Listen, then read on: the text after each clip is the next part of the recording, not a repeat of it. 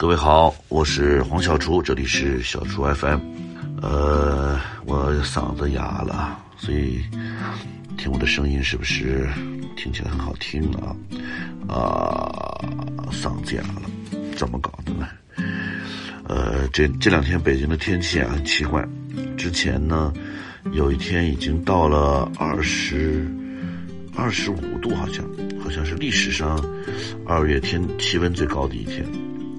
结果没想到呢，这两天又降温了，我有点小小的伤风感冒，嗯，鼻子有点有点鼻塞，然后这个这个嗓子哑了，整个人呢，这个春天的时候感觉要啊要重启一次啊，不然的话这个不重不重启一下，好像新的一年开始不了。哈哈。哎，这个前两天是元宵节，嗯。正月十五，呃，闹元宵，这个过完了正月十五，嗯，要抱歉通知大家，新年春节就算过完了，该上班上班吧，该上学上学吧，啥都别惦记了啊，没啥没啥理由不工作了啊。哎，我呢这段时间在家里过得非常的。这个这个叫丰富啊，嗯，这个春节期间吃喝玩乐，但是呢，呃，这个总是要工作，没办法，呃，总是要开始工作，所以呢，现在开始在改这个剧本，弄这个一个新戏，哎，累呀，不容易啊，每天晚上要写东西，哎，这个说到这个。说到这个，这个叫元宵节啊，元宵节以前的元宵节过得比年过得还热闹，哎，现在呢，因为这个大家是可能是因为大家都忙，哎，好像没有那感觉上没有那么热闹。我小的时候其实除了过大年三十，更愿意过的还是元宵节。那时候倒没怎么讲究破五，现在是因为大家对这个财神爷啊比较重视啊，随着这个。这个社会的发展，财神爷已经重比这个这个元宵节啊，破五比元宵节要重要了。哎，大家迎财神啊，这个恭喜发财，嗯，这很重要。但是这个啊，吃元宵这好像嗯不是那么的重要。而且呢，现在这个大家很多人都怕胖，是吧？这个元宵是个高热量食物。哎，这个在在这个小时候，我们还还有这个。玩什么呢？就是猜灯谜。现在其实，呃，现在可能是不是也还有这种庙会啊？我因为我我太多年不出去玩了，还有那种。但小时候反正我记得就去那种庙会啊，或者是那种活动啊，哎，有猜灯谜，还是有奖的。哎，那那灯上挂了好多小纸条啊，写着什么什么一个一个谜语，哎啊，让你猜怎么猜一个字儿。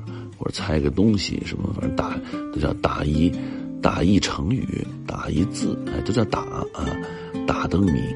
嗯，这个，嗯，小时候很喜欢参加这种活动，喜欢去猜谜语，呃，然后为了为了这个正月十五能猜的更多啊，这个过完年开始就补习啊，补习各种成语，呃，补习各种这个呃字儿。啊，说到时候你猜猜不出来啊，那时候还有那种，小时候有啊，现在我不玩了，但是小孩肯定还很喜欢，就是猜谜，有那种谜语猜谜的书，哎，我我现在印象不深那些谜语了，但是我小的时候确实是这个喜欢这个，哎呀，猜谜语好玩啊，后来也为我成为这个这个江湖上人称神算子啊奠定了一个基础，后来我主要就猜密码。哈哈哈哎，说到吃汤圆啊，北方原来啊，是不是汤圆是元宵？呃，好多人也问过，说汤圆和元宵的这个这个区别。这个汤圆呢是这个糯米粉啊，它弄成像像那个已经弄弄成面团了啊，糯米团然后呢，这个把这个馅儿包进去，跟那个包包子似的，哎，它只是包汤圆，弄个馅儿。啊，我小时候也跟着我妈妈一起包，我们都会包这个汤圆，很好包。而且很好玩儿，嗯，这个黏黏的、软软的在手里，那北方这个元宵呢，它叫滚元宵，它就是把那个原来我们小时候经常在街上看，就北京都是吃元宵，就是把这个这个馅儿啊弄成小块的，然后呢，就搁在一个大大的那个那个那个也是个扁，好像就是那种竹子那种那种扁，然后呢就有那个就是那个糯米粉，它是潮湿的，它不是它不是湿的，它是它是干的，介于干的和湿的之间是潮的。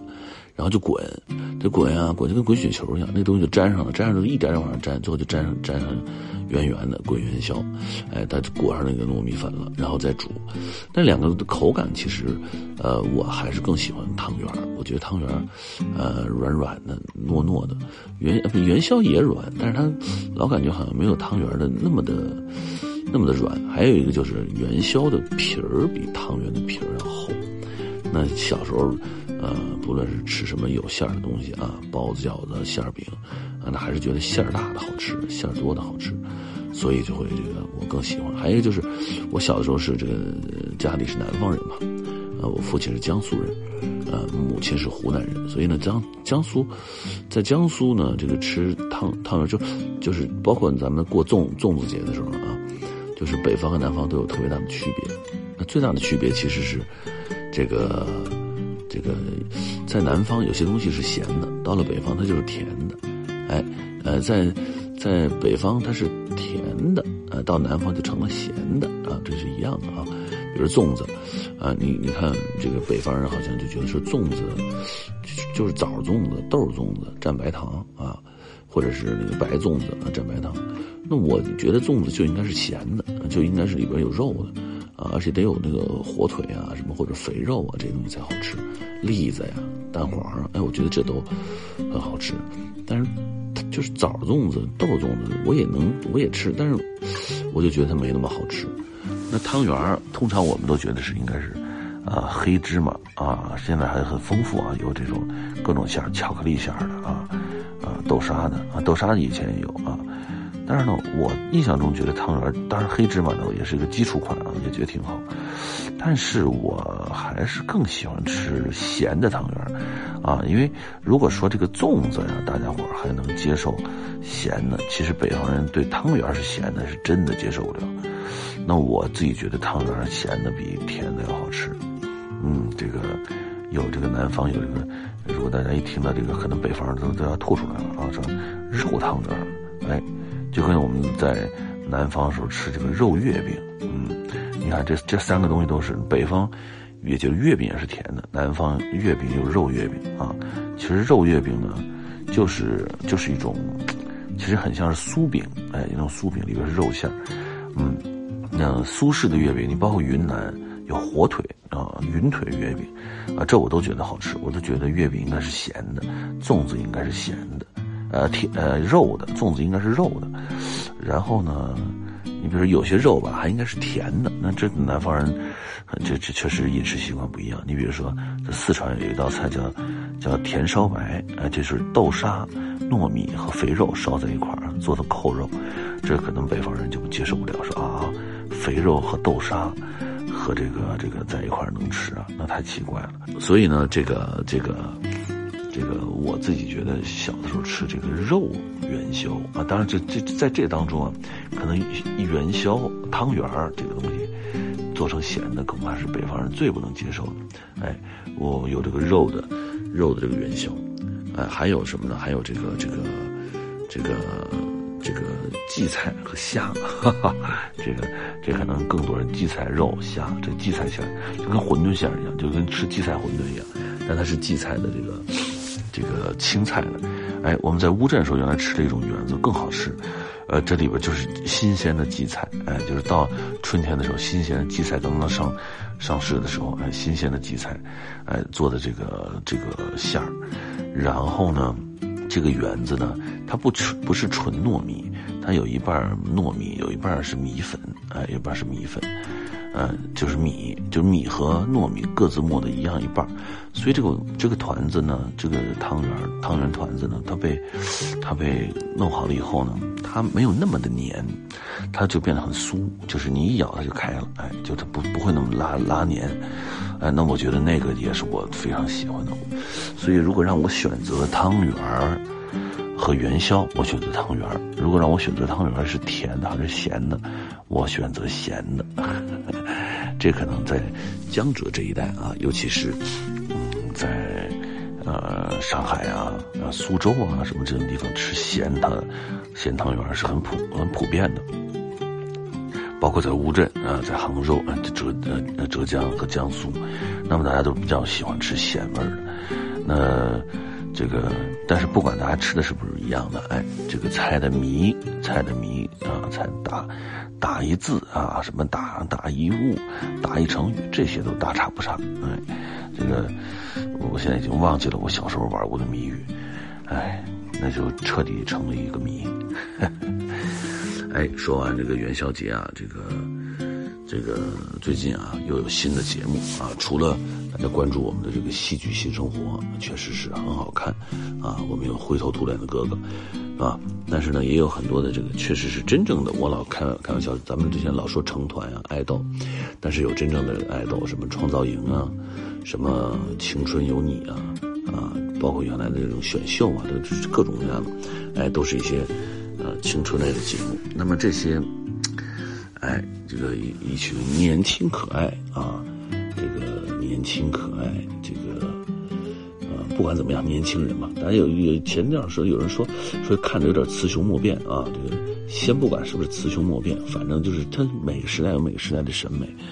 那这个在舞台上确实还是一群年轻可爱的小孩就是不管他他的才艺怎么样，他的呃这个这个这个的气质啊、样貌啊。呃，怎么样？但是有一条，他们是一定是非常棒的，就是这是上天给予的，那就是年轻。哎，年轻总是可爱，总是有活力，对吧？那年纪大了就要有，呃，有更丰富的人生啊，要有更多的思考。那么每个阶段，每个人在每个阶段都会有不同的样貌，也会有不同的色彩，这也是人生有意思的地方。嗯，就像你，呃，一，你比如说像酒一样啊，你比如说这个年轻的时候比较像，我觉得像这个叫新鲜的啤酒，哎，刚刚酿好的啤酒，或者是这种这个，就是有一种红酒啊，叫做薄酒来，就是没有，它没有放进橡木桶啊，就鲜榨榨出来，刚一发酵，哎，就是它就是要那个那个很有活力呀，然后。很新鲜呀，然后很很就喝起来很爽朗啊，这种感觉。那么年纪大的就会比较像老酒，对吧？茅台呀，是吧？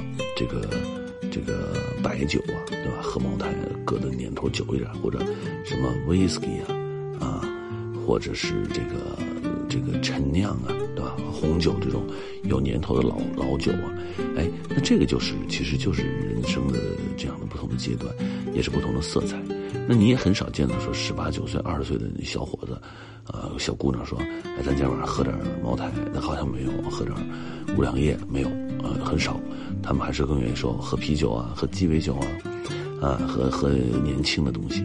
其实这都都是都是很那什么的。我呢，我现在呢，这个我我坦白讲，这些节目我也只是知道啊，但是我都没看过。其实我也是偶尔在在手机上会看到有一些就是。比如说有些片段，比如微博上啊，或者比如说哪儿啊，啊什么头条上啊，会有些这种有些片段，我我会断断续看个片段。但是呢，说实话，我确实也不太了解了。所以呢，其实有些小孩儿咋说？哎呀，他现在特别特别的红。我可能知道的年轻的一代啊，可能也就到到呃张艺兴，哎，鹿晗，那个吴亦凡。黄子韬，就他们这一代，我觉得就已经是很年轻。但是后来一一想，他们其实也都不是很年轻了，也都已经这个成名很多年啊。还有更更更小一点，就是那就是那个呃王俊凯，就是他们 TFBOYS，就是呃呃，这个易烊千玺和王源那但我知道的也不多了，包括欧阳娜娜，但好像也不是现在小孩可能还有那种更小的，呃的的偶像 idol，对吧？那就可能是，呃十呃二十岁、十九岁，对吧？这些我还真是就不太知道，我也没怎么看过，哎，没怎么看过。但是我知道这个这个，呃，反正永远啊，在每一个时代啊，在每一个时代。都会有明星啊，也都会有偶像，那只是呢，那大家也都追星，也都追偶像，但只是追的方式会不一样，对吧？你比如说，呃，在在这个受这个日韩文化的影响，有这个什么叫叫叫呃叫粉丝经济，是吧？那到我们那个时代，其实好像没有特别明显的这种感觉。那你像当年还有在我们之前的那些大明星们，对吧？张国荣，我们一起合作，那张国荣就那就算超级偶像，但是好像也没有今天这种就是什么粉粉丝这种各种粉丝会，好像好像也不多，也不是大家也不主要，那在香港可能也他也不是很主要，也不是很主要在做这件事情。哎呀，每所以我说每个时代，其实黄小厨年轻的时候也是一个。呃，也是一个小鲜肉啊，谁，啊，谁年轻的时候都是都是鲜的啊。然后呢，呃，黄小厨年轻时候也算个爱豆，我那时候偶像派吧，也算偶像派，呃，长得还行，然后呢也唱歌是吧？唱的不太好，啊，高晓松还老挤着我说我唱的不行，啊，确实是，我也误入误入歌坛啊，所以我我这个早早退出了。但是呢，那时候在唱歌的那个阶段啊，确实也是呃，包括拍一些戏，那那那时候还没有没有网络嘛，没有网络，那大家就给你写信。哎，我们在学校的时候，我以前说过，我们在学校时候经常会有啊成捆成捆的信啊，都都给寄过来，呃，然后呢，那个那跟在网上看还真是不一样，哎，就是就是一个文字的时代吧，或者是一个书信往来的时代。啊，那种那个时代跟今天的互联网时代完全不一样，人们的方生活方式啊，生活的对对生活的角度都不一样啊，资讯变得比较少，所以身边的事情变得比较重要，身边的人也变得会比较呃比较重要。但是现在好像知道的比较多，也很快，呃，反而嗯目目之所及的地方反而变得没那么重要了啊，有这种感觉。哎，刚才说的小松，小松前一段在那个微博上说，每当年轻人问自己说，你觉得我的弱点是什么？他他他就会回答说，说我觉得你还不够坚强，啊，说这个这个命中率很高啊，因为坚强的人不会问这个问题，说你觉得我的弱点是什么？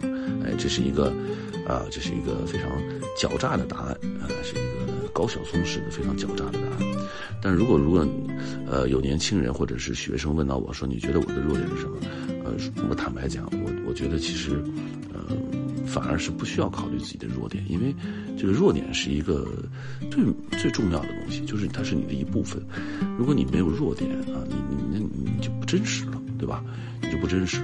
我们只要看到说，呃，那个我们先不说生活中的人，就哪个艺术形象啊，说说这个他这个这个就就无敌是吧？什么都特棒，什么都特好是吧？啊，博古通今是吧？那这个人就他变得就是他就虚假，他就是虚假啊。或者说他没有弱点，他谁打不死，那他也不真实。那超人不是也有问题吗？对吧？也有软肋。他那个那个古希腊那个战神什么阿格尤斯，他不脚后跟不行吗？对吧？他总是人有弱点，其实就是有人性。哎，人有毛病，就是他有有他的基础的东西，就是他有弱点。那么如果呃年轻人你有弱点，你觉得自己有弱点，你也没关系。那个弱点呢，它会伴随你一生的啊！我给你来个负能量。有些东西它如果没伴随你一生，也不算弱点，那就是阶段性的，啊。你比如说你长得长得矮，我举个例子啊，说你个子矮，那你怎么办？那你就长得，那你就矮呗，矮就成为你人生的一部分。但矮了也可以成为不不影响你是一个呃非常有成就的人。所以呢，我如果。让让我对年轻人说，尤其是刚才说的这些偶像啊、新的 idol 啊，我觉得，呃，这个，呃，就是固定的基础的你都有了。其实还有一些东西是可以你你可以改变的，那你就去去研究研究，对吧？当然我说的不是整容啊，我说的还是这个那个健身啊，这是可以达到一个整容效果的。你比如说，当然这个应该也提醒给我自己啊，啊，那你比如说这个读书。啊，你呃多创作啊，多思考，这都对你的人生会有帮助。哎，说说这个这个问题啊，止水无悲说，哎，都是老朋友说，说黄老师之前说喜剧的内核是悲剧，那悲剧的内核有可能是喜剧吗？其实，呃，所有的思考啊，啊，所有的思考都是正面的，就是正向的。其实，呃，这个我所谓说的喜剧的内核是悲剧，更准确讲是喜剧当中是有悲观主义，那不一定是悲剧，啊，会有悲观主义。呃，乐观主义，乐观也是来自于悲观的一种思考。